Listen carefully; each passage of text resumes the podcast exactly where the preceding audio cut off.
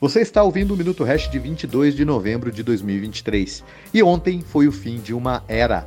Após provavelmente meses de uma dura negociação, a Exchange Binance e o Departamento de Justiça norte-americano entraram em acordo. O que vemos acima da superfície Vemos a Binance assumir que seus controles para garantir a efetividade das sanções norte-americanas são fracos. Binance admite que seu processo de conheça o seu cliente é fraco e permite com que cidadãos americanos transacionem na exchange global.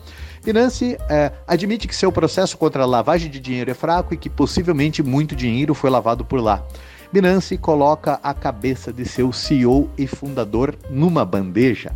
O Departamento de Justiça norte-americano, a Comissão de Commodities e o Departamento do Tesouro chamam uma comitiva de imprensa e fazem um, um discurso ao estilo: blá blá blá, Binance lavou dinheiro, blá blá blá, Binance é, facilitou a vida de terroristas, blá blá blá. A Binance será obrigada a pagar 4,3 bilhões de dólares pelos crimes que ela admitiu e encerra o caso. CZ vai ter que comparecer ao tribunal, fará um teatro, né? Possivelmente, estão dizendo que ele, eventualmente ele vai cumprir pena, mas ao estilo de Arthur Reis, da BitMEX, é, muito provavelmente também fará um acordo e não cumprirá um dia sequer em regime fechado. O que podemos ver abaixo da superfície? A Binance é a maior exchange global, é um colosso com mais de 150 milhões de usuários ativos e bilhões de dólares negociados nela todos os dias. Um grande elefante na sala, já que americanos não gostam de não americanos dando as regras em mercados que eles pretendem controlar e dar as regras. Mas como desarmar esta bomba? Destruir a Binance do jeito tradicional provavelmente seria caro demais aos interesses do amigo, dos amigos do rei.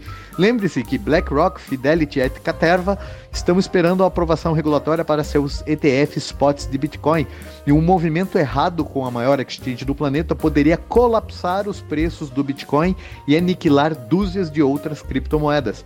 Potencialmente, o mercado levaria anos para cicatrizar essa ferida. O Bitcoin iria sobreviver? Certamente, mas em questão de preço, estaríamos voltando muitas casas para trás. A situação se resolveu em um excelente denominador comum. A Binance vai continuar operando. 4,3 bilhões de dólares aleijam, mas não inviabilizam a exchange. E o acordo prevê o monitoramento em tempo real pelo governo norte-americano de todas as operações da exchange pelos próximos três anos. E CZ vai curtir merecidas férias. Pronto! Aos olhos de quem precisa desse teatro, o poder da Binance foi diminuído a ponto de não ser mais uma desculpa para aprovação regulatória dos ETFs spot. O mercado está sendo pavimentado para ser tomado de assalto pelos tubarões de Wall Street. Ruim pela filosofia libertária, mas excelente para o, sob o ponto de vista de potencial de multiplicação de patrimônio. Agora, coloco para vocês um cenário hipotético. Imagine o tamanho da multa para regularizar os crimes cometidos com, que rufem os tambores, o dólar americano. Que fosse necessário pagar uma multa em Bitcoin para cada dólar lavado, para cada dólar utilizado para financiar uma guerra, cada dólar utilizado para financiar terrorismo, tráfico de drogas, cada dólar usado em corrupção ou suborno. Em valores de hoje, lhes garanto, apenas 21 milhões de bitcoins não seriam o suficiente.